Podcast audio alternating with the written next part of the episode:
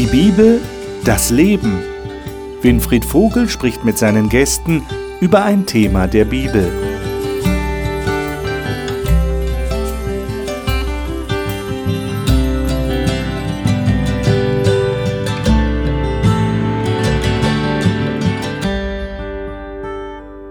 Wir studieren zurzeit die Apostelgeschichte, dieses wichtige Buch im Neuen Testament, wo die frühe Geschichte der ersten Christengemeinde und auch der Apostel erzählt wird durch Lukas den Arzt. Letzte Woche haben wir gesehen, wie die Apostel und die Leiter der Gemeinde eine entscheidende Streitfrage gelöst haben zwischen Judenchristen und Heidenchristen. Und jetzt geht es darum, dass Paulus weitergezogen ist. Er hat sich inzwischen von Barnabas getrennt. Da hat es auch einen Streitpunkt gegeben, nämlich Johannes Markus, den der Paulus für zu feige gehalten hat. Und jetzt zieht er weiter und wir befinden uns jetzt im Kapitel 16. Herzlich willkommen zur Gesprächsrunde über die Bibel hier im Studio. Schön, dass Sie wieder dabei sind. Und wenn Sie die anderen Sendungen zuvor noch nicht gesehen haben, weise ich Sie hin auf die Mediathek. Sie dürfen da jederzeit reingehen, zu jeder Tages- und Nachtzeit die anderen Sendungen anschauen, damit Sie auf einem Laufenden sind, auch was die vorigen Sendungen betrifft. Heute also Kapitel 16 bis 18. Das ist eine Menge Text. Wir werden nicht alle Verse lesen können, aber wir werden darüber zu reden haben, welchen Herausforderungen Paulus und auch die anderen Missionare sich zu stellen hatten. Das ging hin bis zu physischer Gewalt, bis zum Gefängnis und Lebensgefahr. Das waren wirkliche Herausforderungen. Wir wollen versuchen, der Frage nachzugehen, was können wir heute daraus lernen? Die Sendung heißt schließlich Die Bibel, das Leben. Also was lernen wir für unser eigenes Leben daraus? Das möchte ich gerne mit den Gästen besprechen und dies sind heute meine Gäste. Katharina Meretik ist in einer gläubigen Familie aufgewachsen und sagt, ihre Eltern hätten ihr durch ihr Leben Gott nahegebracht.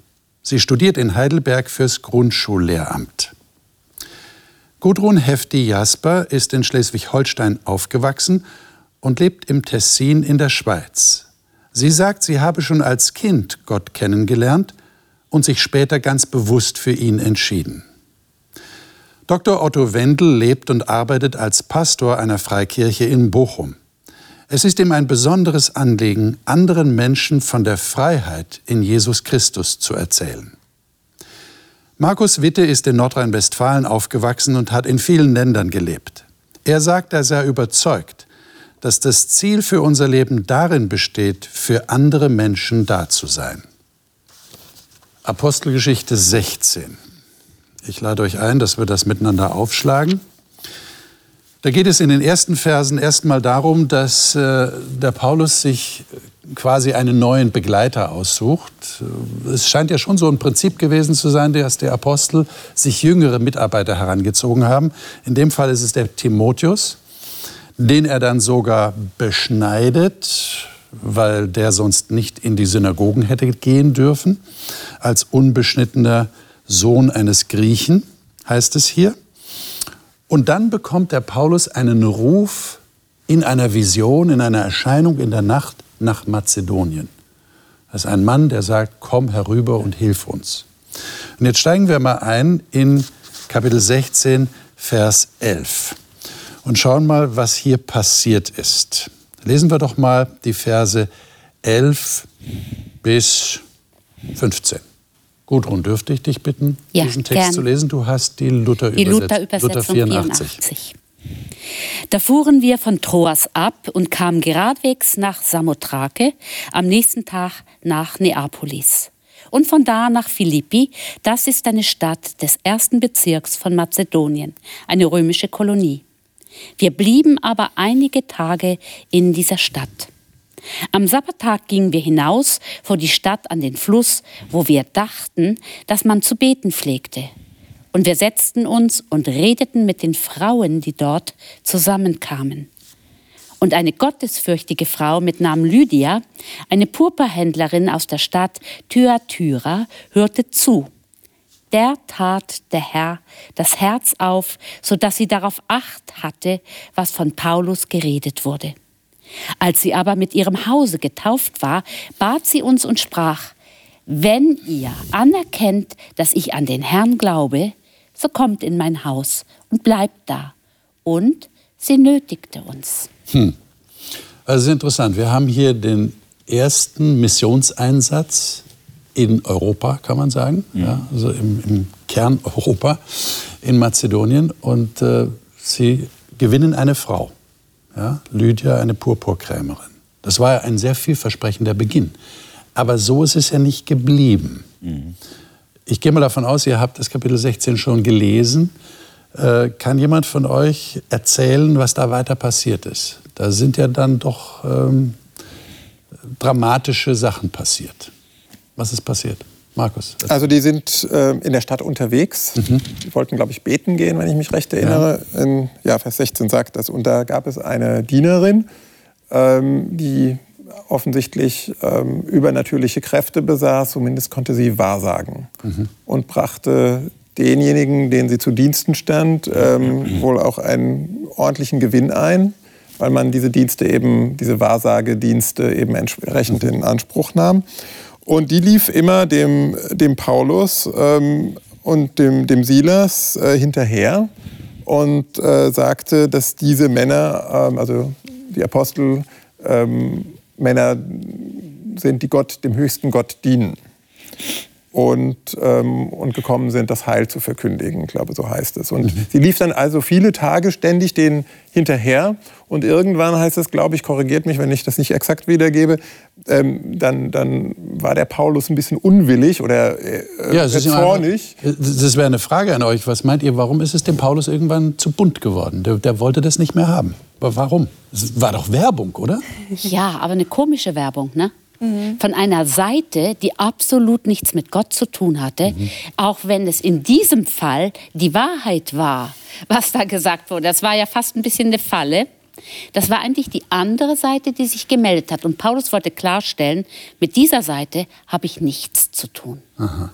Also ich glaube auch, dass das der Konflikt ne? war. Ja. Weil wenn dir jetzt jemand quasi zwar die, theoretisch die Wahrheit sagt, aber es kommt von der anderen Seite, wirst du ja mit denen sozusagen in Verbindung gebracht. Und die Frage, in welcher Gesellschaft bewegst du dich da? Ja. Genau. Und in meiner Übersetzung steht auch, dass er tief betrübt war. Also dann ist noch eine ähm, kleine Fußnote, wo dann steht, oder erregt oder unwillig. Mhm. Aber es muss nicht sein, dass er sich nur aufgeregt hat. Er kann auch traurig darüber gewesen sein, dass... Ja diese Frau aus der falschen Quelle spricht. Auf jeden Fall hat er dann gehandelt. Ne?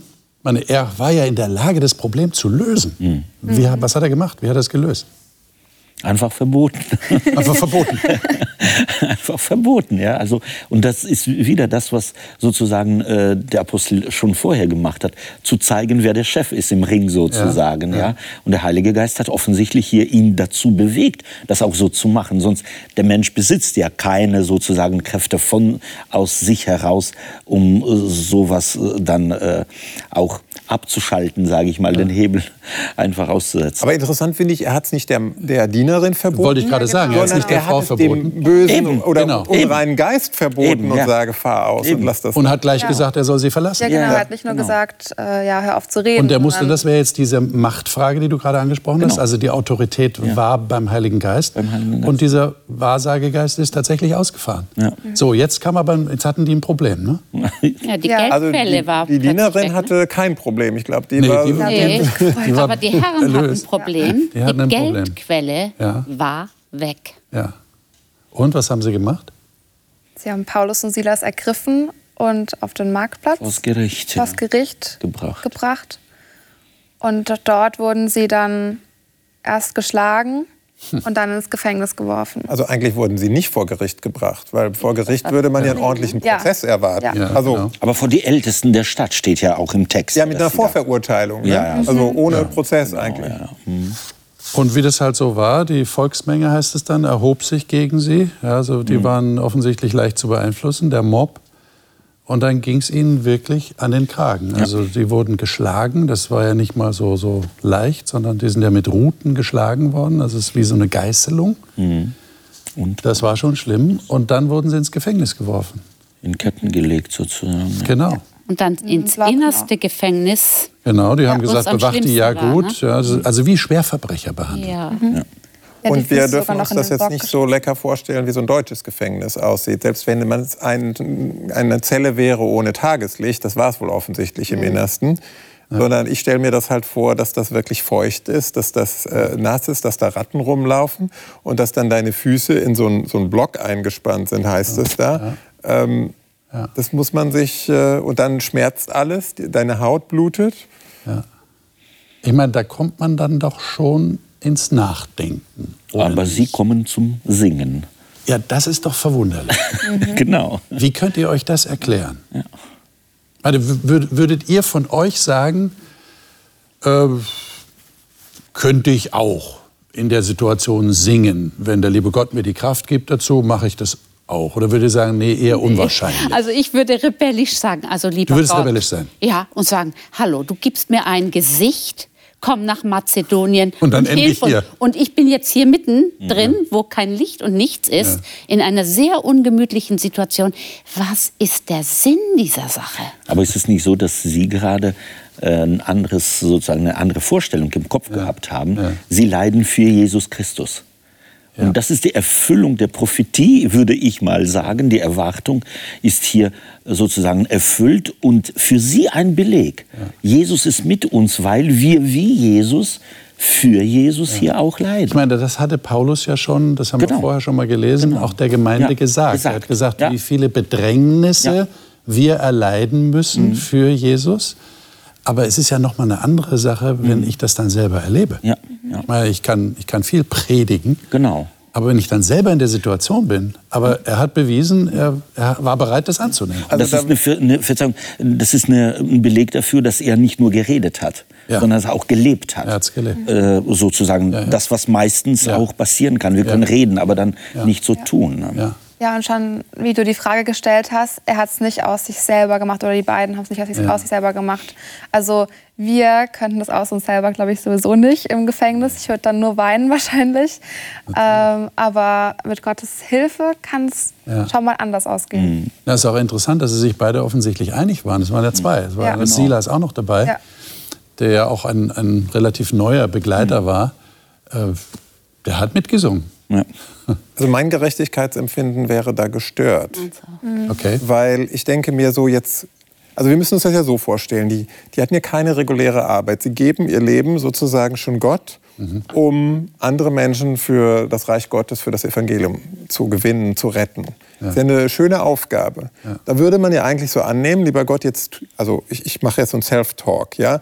Ähm, ich tue ja schon viel für dich, dann müsstest du mir eigentlich auch den Weg ebnen. Wohl wissend, dass natürlich die Leiden, was ihr eben schon gesagt habt, vorausgesagt waren. Ja. Aber ich glaube, das ist doch unsere Herausforderung. Das meintest du doch auch ich eben, Udo. Das eigentlich ja? auch. Und dachte, ähm, hm. warum passiert mir das gerade, ähm, wenn ich doch schon was Gutes tue? Also mein Gerechtigkeitsempfinden mhm. kommt da ins Wanken. Mhm. Und ich, ich bin ja schon dann herausgefordert, äh, wenn ich krank bin oder werde und denke, hm, also du würdest sagen, gerade wenn man für Gott tätig ist, erwartet man irgendwo, zumindest im Hinterkopf, einen Segen.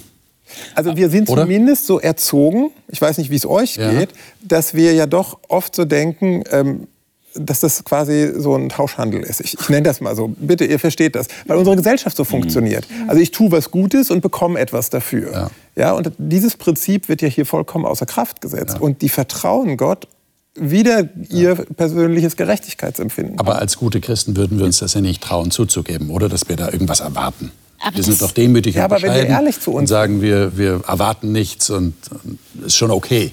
Aber wenn dieses Buch tatsächlich von Lukas als die erste Apologie gegen, äh, für die Christen gegen die Verfolgung ist, ja. dann zeigt es ja hier auch, dass äh, die Aposteln sich darauf auch eingestellt haben. Sie haben anderes Gerechtigkeitsverständnis. Sie rechnen mit Gott trotzdem, dass es nicht so läuft, wie man sich es vielleicht so auch vorgestellt hat. Es ist richtig, Und das ist aber das Otto, Wichtige. schaffen wir das? Also das, ist, das geht ja nicht, äh, das geht ja nicht und ich glaube hier, äh, Katrina hat äh, sehr gut gesagt, das schafften ja nicht sie, sondern der Heilige hm. Geist in ihm. Ja, aber die Voraussetzung, glaube ich, ist dafür, dass du wirklich, so wie es in der Bibel, in Evangelien steht bei Christus, dass du dann Ich sozusagen an der Garderobe abgibst oder kreuzigst oder wie zu sagen, weil sonst rebelliert es doch in dir gegen diese ja, vermeintliche Ungerechtigkeit. Ich empfinde das als normal, was du sagst, genau das. Aber du hast etwas anderes gesagt vorhin dass das eigentlich eine Vertrauensfrage ist. Mhm. Und da meine ich, spielt auch der Erfahrungswert rein. Ja. Was für Erfahrung habe ich mit Gott, wenn ich in einer solchen Situation lande und merke ich, dass ich nicht alleine bin da im Kerker? Mhm dass Gott da mit reingeht. Genau. Mhm. Ja, gerade wenn man auch ein Paulus ist, der so eine krasse Bekehrung erlebt ja. hat vielleicht. Ich glaube, für den, also für den Silas stelle ich es mir noch schwerer vor, weil der gerade so, okay, neuer mhm. Mitarbeiter, neue Stadt und dann sofort mhm. so, zack, Gefängnis. Aber für den Paulus, der hat ja ich weiß ja nicht, was der Silas für eine Bekehrungsgeschichte hatte, aber Paulus hat ja Jesus zu sich sprechen hören und hat gemerkt, selbst in dieser Situation, wo er die Christen verfolgt, wo er die umbringen will, wirkt Jesus so rein, dass er ihn komplett umdrehen kann. Und er weiß, dass in der Situation es vielleicht auch so sein kann. Und ich glaube, dass wir einfach, auch wenn wir so sagen, okay, Gott, das ist so ungerecht gerade oder ich habe gerade so ein anderes Empfinden von Gerechtigkeit oder sowas, dass wir es eben einfach sagen können. Und äh, Vielleicht haben die auch so ein Lied zuerst gesungen, so ein Rauslasslied. Ne? Ja, aber ich finde das interessant, weil ich weiß nicht, wie es euch geht. Ja. Also wenn ich meine, dass es mir was schwerfällt und ich innerlich mit Gott, Gott, warum lässt du das jetzt zu, das Leid, mhm. was ich eigentlich mir wünsche, dass es nicht gekommen wäre? Und ich, ich, ich sage mir dann selbst, Markus, fang an zu danken und zu loben, auch wenn du, das ist ja echter Glaube. Mhm. ansonsten ja, bin ich ja immer nur in der Situation. Ich weiß nicht, wie es euch geht, aber, aber wenn es euch raus. wirklich dreckig geht und ihr fangt an zu singen, Loblieder, ja. mir geht es dann besser. Ja, Aber Markus, du hast vorhin gesagt, es, steht, es ist ja so, dass wir unser Ich in der Garderobe abgeben müssen. Und es ist ja nicht die Bedingung, sondern eine Folge. Wenn ich in der Beziehung mit Gott bin, dann geht es automatisch. Aber die Garderobe die Beziehung, kommt manchmal hinterher. Ne? Die, die, die, Beziehung, die Beziehung äh, macht es. Also nicht umsonst steht in der Bibel so diese Bilder der Beziehung mit Gott ist immer Liebe. Und zwar Liebe zwischen Mann und Frau. Und was ist ein Mann bereit für eine Frau, in die er, in die er verknallt ist, alles zu machen? Also ich weiß nicht, äh, ob du verliebt warst. Äh, ich hoffe schon. Ich auch. Da hatte ich sonst was gemacht. Ich konnte Nächte nicht schlafen. Hauptsache, ich komme bei meiner Liebsten an. Und das habe ich nicht irgendwo, ja, das musst du jetzt, sondern ich konnte es nicht nicht machen. Und gerade so läuft es. Auch, auch im Christentum. Man kann es nicht nicht machen. Und deswegen ortet man es auch als die Erfahrung ganz anders ein. Und also da würde ich dir zustimmen, Otto. Ja. So wie ich es gemeint habe, ist, glaube ich, dass wir obwohl wir das erlebt haben, ja. bestimmt alle, was du ja. gerade sagst, gibt es auch manchmal Momente, wo es sich nicht so anfühlt. Ja. Und, und, wenn, und, ich, und darauf habe ich abgestellt. Mhm. Also ich kenne deine Erfahrung, ich stimme dir zu, aber ich glaube, wir haben alle auch schon mal erlebt, dass das Gefühl noch nicht da ist und dann muss ich mich entscheiden. Da, darauf habe ich einfach abgestellt. Oder so, ähm, ich erlebe auch manchmal, dass einfach nur schlimm ist, wenn ich so Gott anschweige und manchmal... Ähm, wenn ich einfach so sage, Gott, mir geht es gerade so schlecht, dann komme ich dazu, dass ich dann loben kann oder sowas. Und ich habe gerade nachgeguckt, Vers 24 und 25, also Ende 24 steht, dass sie ins Gefängnis geworfen wurden. Und dann um Mitternacht aber beteten Paulus und Silas und Lob sangen Gott. Und wir wissen auch nicht, was, ob das so nachmittags war oder ob da eine Zeit dazwischen war, ob sie vielleicht auch erst mal geredet haben und oh, so blöde Situation und was machen wir jetzt und dann entschieden haben, zu loben. Aber ich glaube, wir würden das verstehen, wenn wir noch einmal zurückdenken. Der Heilige Geist hat in manchen Städten nicht zugelassen und dann wieder nicht zugelassen. Und, dann, mhm. äh, und das, denke ich mal, macht was, egal was ich erlebe, wenn ich weiß, Gott ist mit mir und er manifestiert sich in meinem Leben da und dort, nicht wie ich will, sondern wie er will. Und Sie haben ja einen Weg eingeschlagen, weil Sie es so wollten, weil Sie es für richtig gehalten haben. Aber der Heilige Geist hat gesagt, nicht hier und nicht dort, aber jetzt hier. Und dann wieder nicht so, wie ihr es glaubt, sondern wie ich es glaube. Und das macht, denke ich mal, stärker. Also wir merken schon, das ist wirklich eine Herausforderung. Es tröstet mich, dass du gesagt hast, Mitternacht da ist Zeit vergangen. Aller Denn ich erinnere ja. mich, wenn, mhm. wenn ich irgendwo ganz unten war und das Leben nicht so sehr nett war mit mir, dass ich manchmal da saß und erstmal Gott was vorgeheult habe. Ja, genau. Tatsächlich. Und gesagt, warum, lieber Gott? Äh, ich verstehe ja und uh, ja. Und das dauerte etwas. Und dann kommt eine Ruhe. Gott gibt einem ja gerne. Mhm. Und dann könnte ich mir vorstellen, dass man bereit ist, mhm. zu vergessen, wie weh das tut ja. und Gott zu loben. So, was ist jetzt passiert? Da ist ja noch mehr passiert. Mhm. Sie sind ja nicht im Gefängnis versauert. Genau. Äh, versauert ist sowieso der falsche Ausdruck, weil sie haben ja gesungen. Also sie waren Ja, fröhlich, genau. scheinbar. Ja. Sie, sie lobten Gott zumindest. Ja. man, vielleicht ist Fröhlichkeit zu viel gesagt. Vielleicht interpretieren wir da zu viel hinein, weil wir Lob immer als etwas so, so Freudiges sehen. Aber es war einfach eine Anerkennung Gottes, könnten wir ja auch sagen. Was ist jetzt passiert? Ja. Erdbeben, ein starkes Erdbeben. Erdbeben. Ist ja auch eine übernatürliche Geschichte und wieder in der antiken Zeit, in der Zeit wo, Zeit, wo das Magische ganz stark äh, sozusagen im Vordergrund steht, ist ein Erdbeben eine Manifestation Ja. welcher Kraft auch immer. Und das Erdbeben bewirkt, wir kürzen jetzt die Geschichte mal ab, der Zeit halber, dass Erstaunlich. der, sogar der Kerkermeister sich bekehrt, Ja. der sich ja erst selbst umbringen will, weil er denkt, die Gefangenen sind alle geflohen, alle Türen sind aufgesprungen durch das Erdbeben. Und äh, dann sagt er ihnen schließlich, das finde ich ja sehr interessant, dieses Detail, also die Verantwortlichen in der Stadt haben gesagt, ihr könnt gehen. Und dann sagt der Paulus, nee, nee, nee, so läuft das nicht. So lief das nicht. Genau. Ihr habt uns ohne Gerichtsurteil geschlagen, ihr habt uns ins Gefängnis geworfen und jetzt sagt ihr, wir sollen uns heimlich davonschleichen. Das machen wir nicht. Ja. Was haltet ihr davon? Äh, Richtig. wa- was hättet ihr in der Situation gemacht? Hättet ihr den Mut gehabt? Oder hättet ihr gesagt, bin froh, dass ich jetzt hier raus bin, lass uns verschwinden, so schnell wie möglich und nicht mehr wiederkommen? Also ich nehme das nicht als, als Power Game, so als Machtspiel Ja. äh, wahr, sondern Paulus und Silas wollten einfach nur, dass Gerechtigkeit, also Recht, eingehalten wird. Und damit mussten die Verantwortlichen der Stadt eben auch ihre Verantwortung wahrnehmen. Das heißt also, als Christ kann ich mich durchaus auch behaupten. Ich muss nicht so klein beigeben und sagen, ich muss ja demütig und bescheiden sein, sondern ich kann auch sagen, nee, das ist jetzt, äh, das wäre jetzt gerecht. Das geltende Recht. Und das kann ich auch einfordern. Und gerade in dem Fall hat auch die Botschaft ja so drunter gelitten vielleicht, dass sie im Gefängnis waren, wenn man so die Leute danach so hören, oh, die waren im Gefängnis und äh, vielleicht sind das irgendwelche Schwerverbrecher, die uns irgendwas andrehen wollen. Das ist schon wichtig, dass dann ihr Ruf auch wiederhergestellt wurde. Jetzt habe ich noch eine schwierige Frage für euch. Was sagen wir den Missionaren, die nicht aus dem Gefängnis befreit werden durch ein übernatürliches Erdbeben? Und wir wissen alle, es gibt in dieser Welt viele Christen, die schwerst verfolgt werden, Christen, die um ihres Glaubens willen getötet werden, die gehasst werden, die wirklich in Schwierigkeiten sind. Und ihr habt ein bisschen geschildert, was für echte Herausforderungen man dann erlebt. Und wir können hier ähm, nur sehr viel Mitempfinden zum Ausdruck bringen. Aber was würdet ihr einem solchen Missionar mitgeben wollen? Würdet ihr ihm die Geschichte aus Philippi vorlesen? Würde der dann nicht Vielleicht sagen, Johannes also, der Täufer vorlesen, dass es sowohl so als auch so sein kann? Stephanus, Paulus Ende. Ja. ja. Ich glaube, ich könnte denen gar nicht wirklich was sagen, außer dass ich für sie bete. Ja. Ja. Ja. Also ich glaube, so einem, äh, so einem Menschen bzw. einer Gruppe von Menschen kann man auch als Außenstehender nichts sagen, weil sie ja auch, nehme ich mal an, auch wussten, womit sie sozusagen zu rechnen haben. Und mein Vater in meiner Kindheit ist für drei Jahre ins Gefängnis gegangen, wegen seines Glaubens.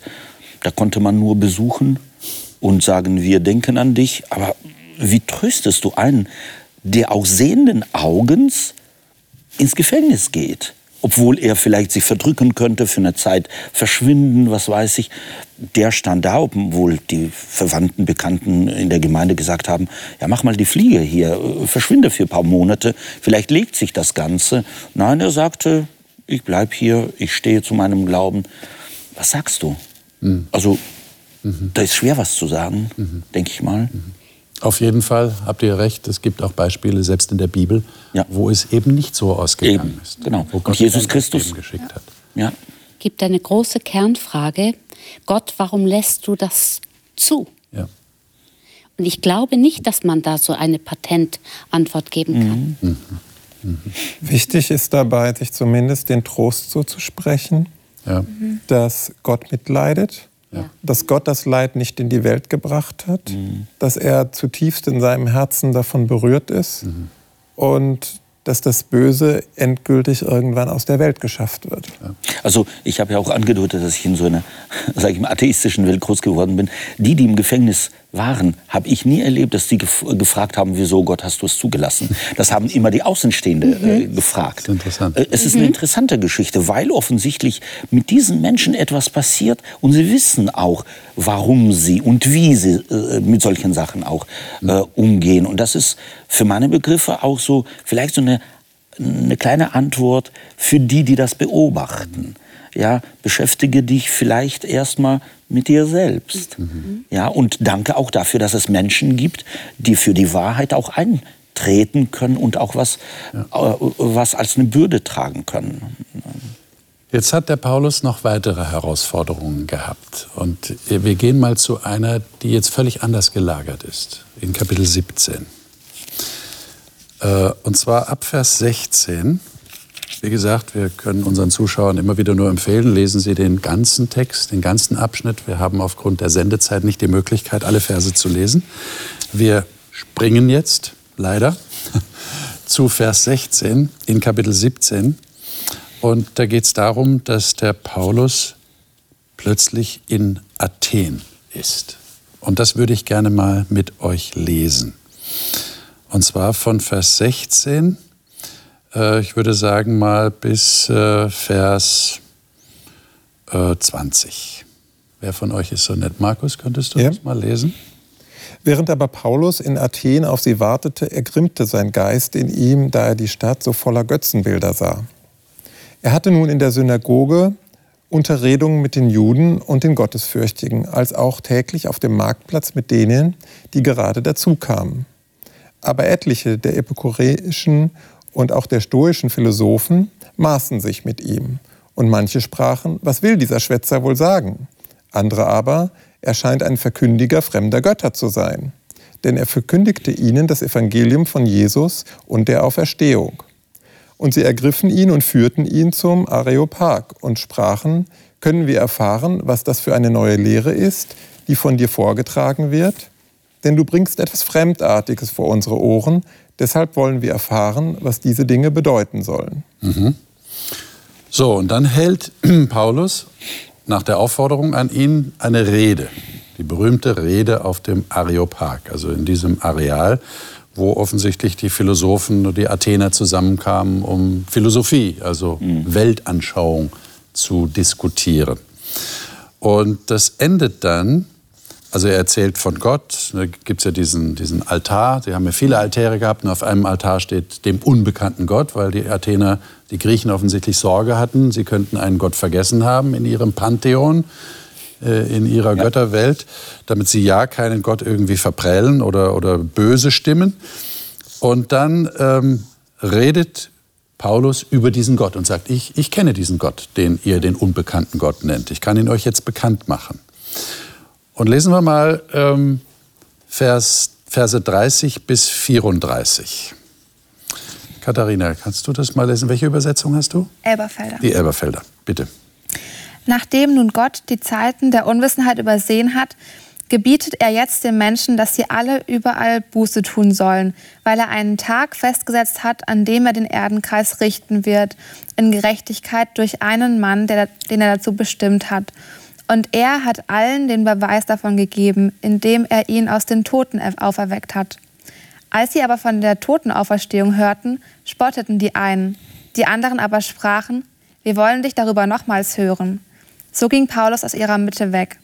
Einige Männer aber schlossen sich ihm an und glaubten, unter denen auch Dionysos war, ein Areopagit und eine Frau mit Namen Damaris und andere mit ihnen. Hm.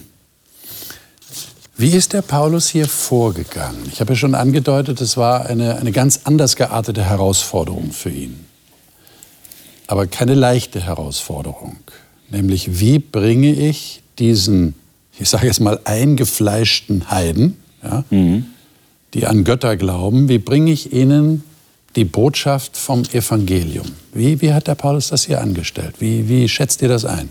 Also ich fand es interessant im ersten Abschnitt, wo wir erstmal gesehen haben, er hat mit denen auf dem Marktplatz äh, gesprochen. Das mhm. heißt also richtig da, wo das bunte Treiben ist. Ja. Da, wo die Menschen debattiert haben und sich über alles Mögliche ausgetauscht haben. Und das war so der Aufhänger, dass sie überhaupt ihn auf den Areopag gebracht haben. Also sie haben ihn gebracht. Er ist nicht von sich selbst äh, auf den Berg oben gestiegen. Also wer in Athen war, weiß, dass der Marktplatz, der ist in, in den Ausgrabungen unten und mhm. man läuft schon ein paar Minuten hoch, bis man dort oben ist auf dem Areopag. Und ähm, da kommt es dann zum Diskurs und Paulus knüpft an an etwas Bekanntem oder zumindest an etwas Bekanntem Unbekannten. Mhm. Genau. Und das zeigt ja auch sozusagen die Welt der Athener bzw. Der, der Heiden, dass sie eigentlich anderen Göttern nicht abgeneigt waren.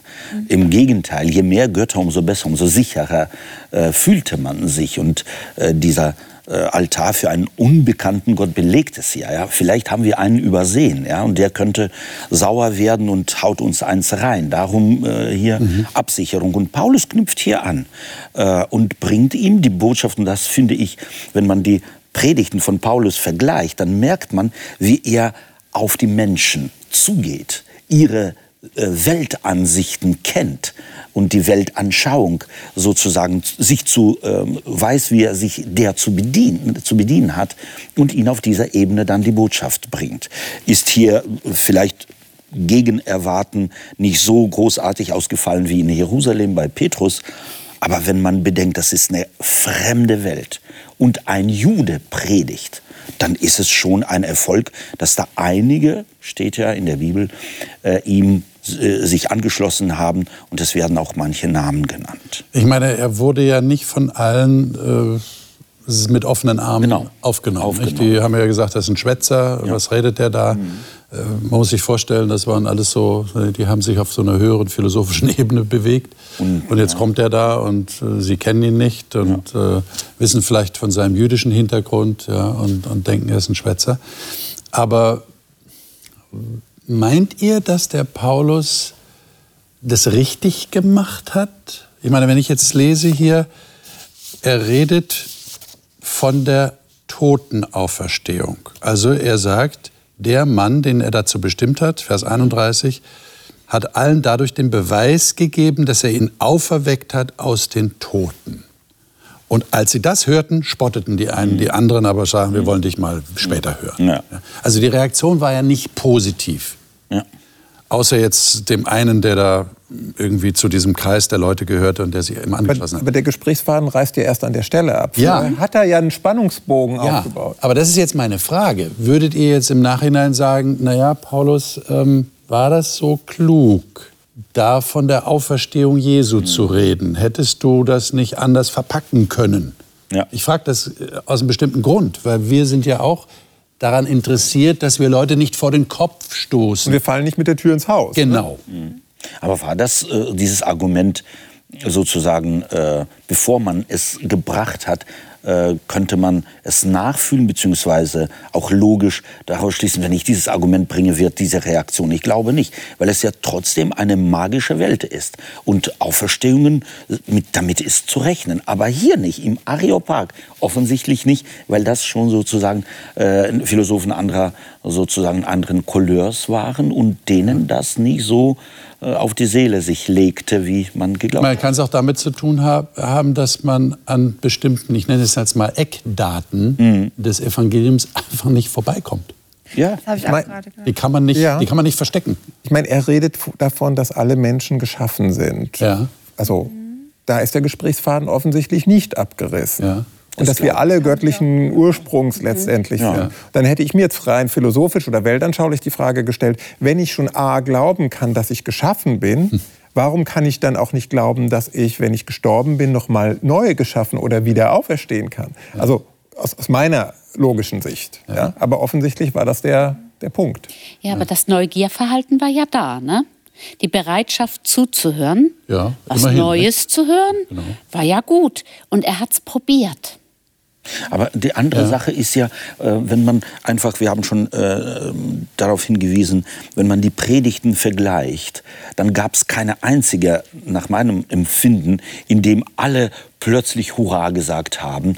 Äh, da, selbst bei, bei Petrus, äh, als die erste Predigt äh, sozusagen verkündet waren, gab es welche, die gesagt haben, das sind ja Schwätzer, die haben äh, süßen Wein getrunken, wer weiß, was das für welche sind. Also kein einziges Mal so zumindest in meiner Erinnerung, gibt es eine absolute, äh, absoluten Agreement. Ja, toll und eine Begeisterung. Ja. Es gibt immer welche, mehr oder weniger, die was dagegen äh, einzuwenden haben. Aber das ist auch der erste Ort, wo Paulus absolut dem Heidentum begegnet, mhm. der Philosophie. Mhm. Und er ist nicht in einer Synagoge, wo er bestimmte er kann an nichts anknüpfen, an ne? gar nichts, nichts was anknüpfen. die Juden sofort mhm. verstanden hätten. Das muss er eigentlich erstmal mühsam erklären, ja. wo seine Basis ist. Und er macht das in einem sehr ruhigen Bogen, bis zu dem Moment, wo er merkt, es geht nicht. Und ich finde, dieses Probieren, das sollte man versuchen. Ja. Und er spricht auch mit der Oberschicht. Also vergessen wir das nicht. Mhm. Wenn er sonst in, erst in die Synagogen in der Regel gegangen ist und dann unter den Griechen, heißt es ja nicht, dass es immer die Oberschicht war. Manchmal heißt es die vornehmen Frauen oder mhm. einige mhm. Vornehme, ja. Genau. Aber das war hier eigentlich die akademische Elite. Mhm. Also wer von der Universität von Athen graduiert hat, ich glaube, der war im Römischen Reich ganz, ganz weit oben, so akademisch gesehen. Und, und mit denen hatte Paulus so vorher nichts zu tun. Aber andererseits muss man auch sagen, dass Städter im Vergleich zu dem auf dem Land lebenden damals immer gebildetere Leute waren. In die Städte konnten nur die ziehen, die äh, entsprechend Geld haben, entsprechend eine Position hatten, weil dahin zog es Leute, die ihr Geld auch beziehungsweise Silber und Gold auch verhorten konnten und die Stadt bat auch sozusagen Schutz. Die erste Christenheit ist eine Städtegemeinde und nicht Landgemeinde. Das denke ich mal, muss man auch sich so ein bisschen vor Augen halten. Und deswegen sind auch diese Leute nicht leicht zu haben in Athen. Ach ja, äh, wir sind mit einverstanden. Das Akademische spricht ja erstmal dagegen immer. Also, wer weiß. Was würdet ihr denn äh, mal bezogen auf heute sagen? Wie können wir denn als Christen höher gestellte Persönlichkeiten, wer immer das jetzt ist, erreichen mit dem Evangelium. Äh, wir haben ja auch so ein bisschen den Eindruck, würde ich sagen, dass es schwieriger ist, Menschen, die in höheren Positionen sind, es äh, ist zu erreichen. ein Weg oft über Beruf. Das wirst du auch noch merken. Wenn du in deinem Beruf bist, hast du sie alle. Und das es geht mir ähnlich. Ich bin plötzlich in, bei den Banken gelandet als Lehrerin. Und zwar in den oberen Chargen. Warum auch immer, keine Idee. Und gehe mit Bankdirektoren biblische Themen an. Vorsichtig. Und immer im Zusammenhang mit etwas anderem und so weiter und so fort, dass man dann nicht, ich bin ja, werde ja nicht bezahlt, um einen Bibelunterricht zu geben, aber ich weiß auch oft um die Probleme meiner Schüler. Ich glaube, also das, das ein persönliches Verhältnis es ist irgendwie. Ein persönliches und, und, Verhältnis. Und Sie sich dann auch öffnen? Sie öffnen sich, mhm. Sie fragen. Mhm. Ich sage Ihnen, wie ich das sehe, kurz. Und dann sage ich, ach, wir könnten ja vielleicht mal etwas Literatur nehmen. Das behandeln wir dann nicht unbedingt gleich mit der Bibel in der Hand, mhm. sondern irgendwie über die Möglichkeit, etwas Verständnis aufzusplitten dafür, dass es Antworten gibt auf dem religiösen Sektor. Und viele meiner Studenten sind Katholiken, die gläubig sind.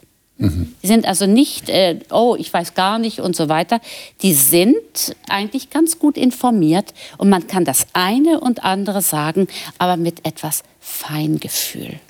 Ich möchte das unterstreichen, Gudrun, was du sagst.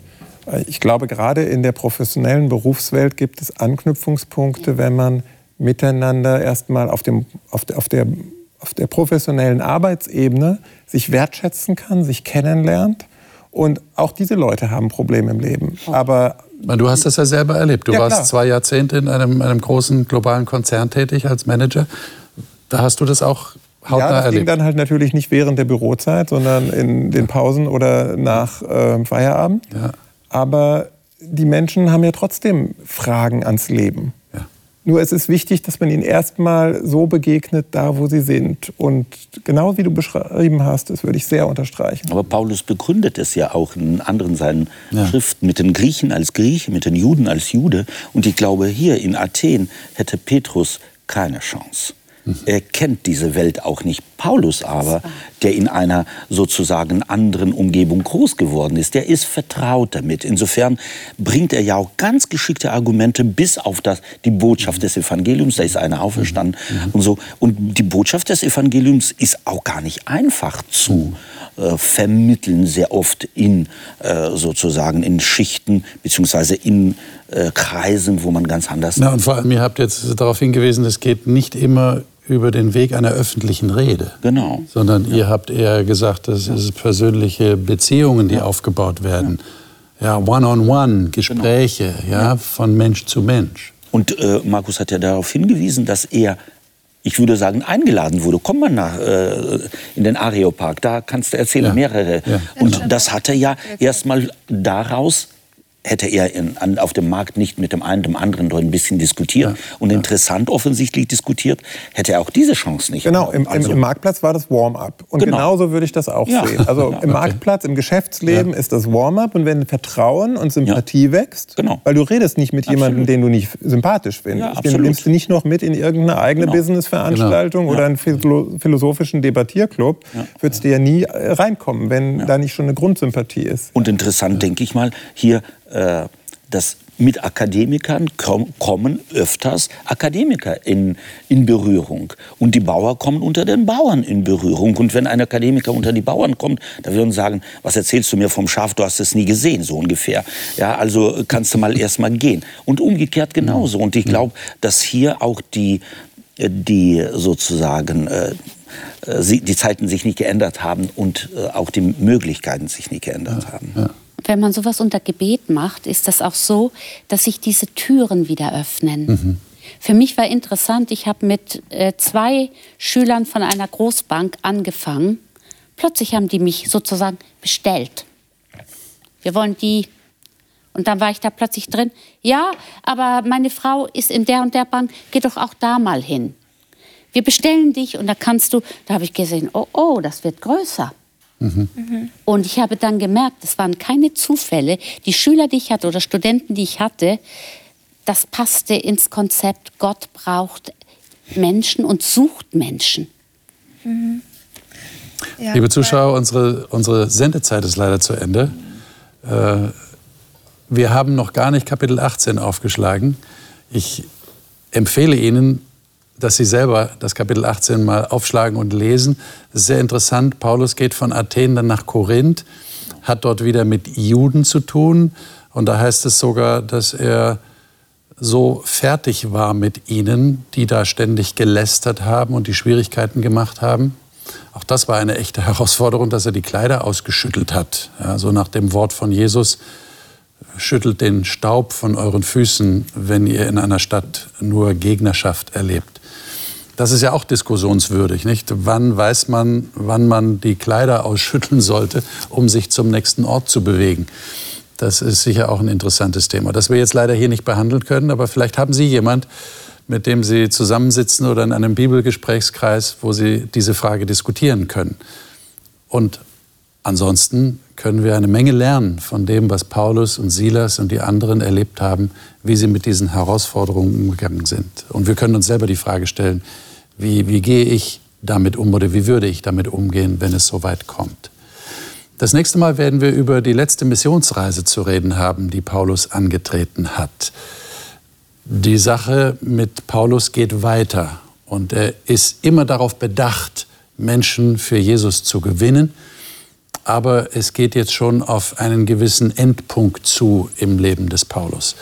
Was da passiert und wie Paulus sich verhält, sogar gegen den Rat des Heiligen Geistes, so scheint es jedenfalls, das werden wir das nächste Mal studieren. Das ist ein spannendes Thema, sollten Sie unbedingt dabei sein. Bis dahin wünschen wir Ihnen Gottes Segen.